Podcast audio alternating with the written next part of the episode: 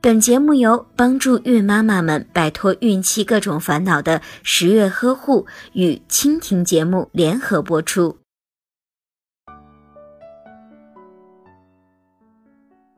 孕妈妈在游泳时动作一定要轻缓，在游泳的过程中，准妈妈需要注意以下几个方面：一、不要潜入水中，潜水可能会给腹部造成过分的冲击。整个孕期都应该避免挤压和震动腹部的运动，更不能进行憋气潜水。如果准妈妈缺氧，就会对胎儿的健康造成伤害。二、准妈妈下水时不要跳入水池，脚朝下跳水容易使水进入阴道，造成感染的情况。同时，跳水容易对腹部造成冲击。正确的做法是，妈妈要缓缓地让身体进入到水中。